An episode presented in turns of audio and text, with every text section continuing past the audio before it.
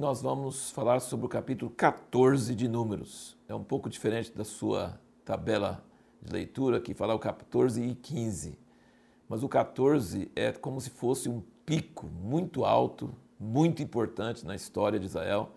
Foi por causa dos episódios contados no 13 e que desaguaram no 14 que Israel ficou 40 anos no deserto e morreu toda aquela geração. E Deus ficou bravo, é como o episódio do bezerro de ouro. E é pela segunda vez que Deus oferece para Moisés destruir o povo e fazer dele uma grande nação. Mostra o tanto que Deus confia em Moisés, que ele pode desabafar desse jeito. Deixa eu matar esse povo todo, que não aguenta eles mais. E Moisés fala: Não, Senhor. E aí Moisés é, dá dois argumentos muito fortes. Eu acho que é importante a gente prestar atenção nesses argumentos que Moisés usa com Deus para acalmar Deus. Ele diz, primeiro, todas as nações ao redor já viram que o Senhor tirou o povo de Israel do Egito com os milagres e sinais, passou pelo Mar Vermelho. Eles sabem que o Senhor tem uma coluna de nuvem de dia e uma coluna de fogo de noite. E se o Senhor destruir esse povo, eles vão falar que o Senhor não, não conseguiu introduzir eles na terra. Quando Deus se identifica com uma pessoa ou com uma nação, é perigoso você mexer com essa pessoa ou com essa nação. Nós vimos isso no caso de Moisés. Arão e Miriam achavam que estavam falando contra o irmão deles. É, você tem uma mulher cuxita e você está se achando único, mas nós também somos importantes. E você se acha só você importante?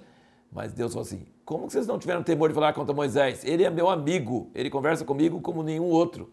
Então, quando você fala contra alguém que tem intimidade com Deus, que Deus se identificou com ele, você está ameaçando o próprio Deus. Cuidado quando você faz isso. E Israel, Moisés está usando esse argumento. Ele fala: Deus, o senhor não pode matar Israel, porque o senhor já se identificou com eles. Todo mundo sabe que você tem a nuvem e o, e o fogo, e esse é um perigo. Não pode mexer com eles, vai afetar a sua honra, vai afetar a sua reputação.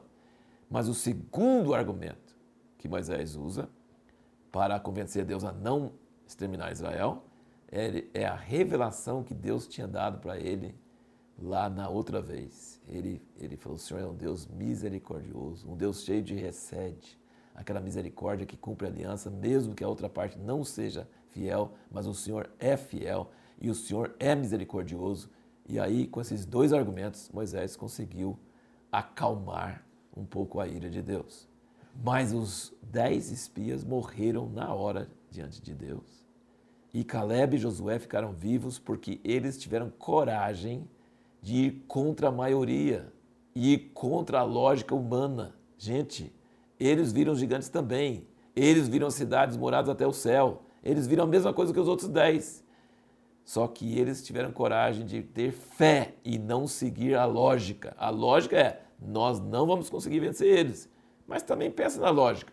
Nós também não conseguiríamos sair de Faraó, um dos maiores impérios da terra. E Deus nos tirou. Então, esse povo também nós não conseguimos vencer, mas Deus é poderoso. Gente, é muito difícil você perseverar crendo quando a maioria não crê e quando a sua própria mente e a razão natural diz que não tem jeito. É muito difícil. E é isso que Caleb e Josué fizeram e por isso eles não morreram. Quando começou essa murmuração, essa reclamação, e o povo assim, nós não temos jeito mesmo, nós vamos voltar para o Egito, nós vamos eleger outro capitão e nós vamos voltar. Moisés e Arão não reclamaram com o povo, não tentaram persuadir o povo e também não falaram nada, eles prostraram o rosto em terra.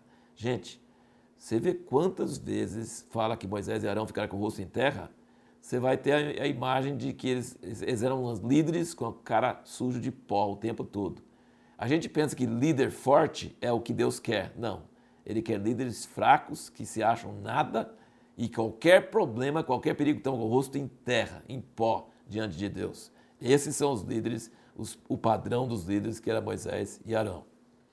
Agora, veja bem, nesse, nessa crise da ira de Deus, gente, essa ira de Deus não foi qualquer coisa. Moisés conseguiu apaziguar Deus para não matar eles naquela hora.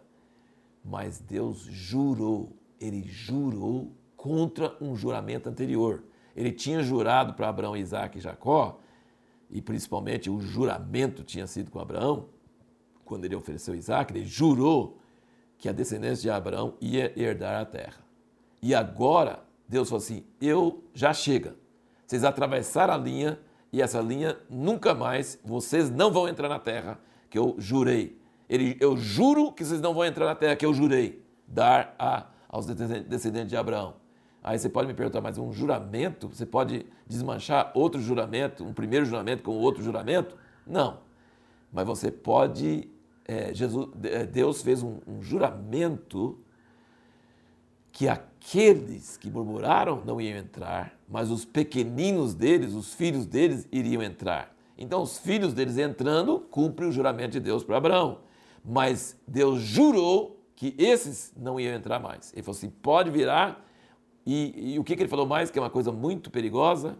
E eu indico um livro assim muito interessante nesse sentido, chama, é, escrito por um amigo meu, Gary Haynes, diretor da Atos, escrito, é, o, o, título do livro é O Poder da Língua. Gente, Deus falou assim, como vocês falaram, vai acontecer com vocês. Olha que coisa que traz medo, hein?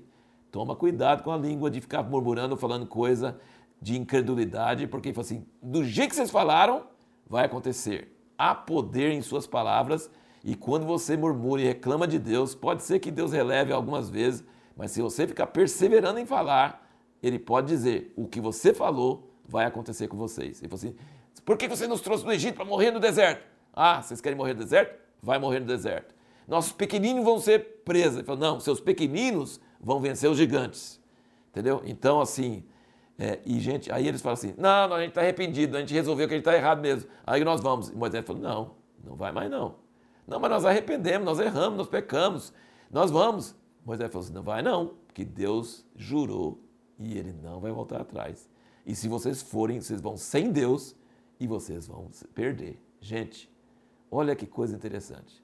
Eles choraram porque iam morrer, depois arrependeram, entre aspas, né? arrependeram e teimaram em ir sem Deus. Olha que como que tenham coragem agora? Antes eles fazem que, não, que Deus vai, não vai estar com eles. Agora eles estão com tanta coragem que Deus obedece a Deus e, obviamente, foram derrotados e não teve chance nenhuma. Então, é isso responde a nossa pergunta do último vídeo, falando que existe linhas.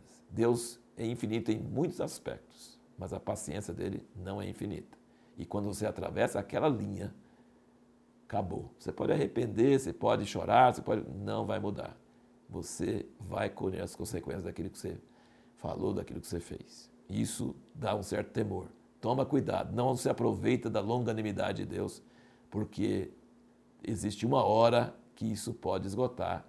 E aí é sério. E aí depois em todos os salmos você vê Deus citando isso. Ele falou assim: Eu tive raiva com aquela geração maldita e jurei que eles não entrariam na, na terra. Uma última coisa que eu queria comentar é o seguinte: ele fala assim, eu juro pelo fato de que a minha glória vai encher toda a terra, que esse povo não vai entrar. Então, gente, a glória de Deus vai encher toda a terra, porque Deus jurou.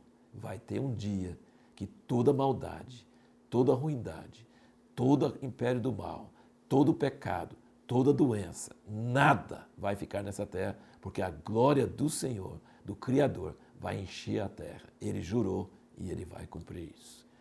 No próximo vídeo, nós vamos é, responder a seguinte pergunta: Quando é certo desobedecer uma ordem direta de Deus? Quando é certo desobedecer uma ordem direta de Deus?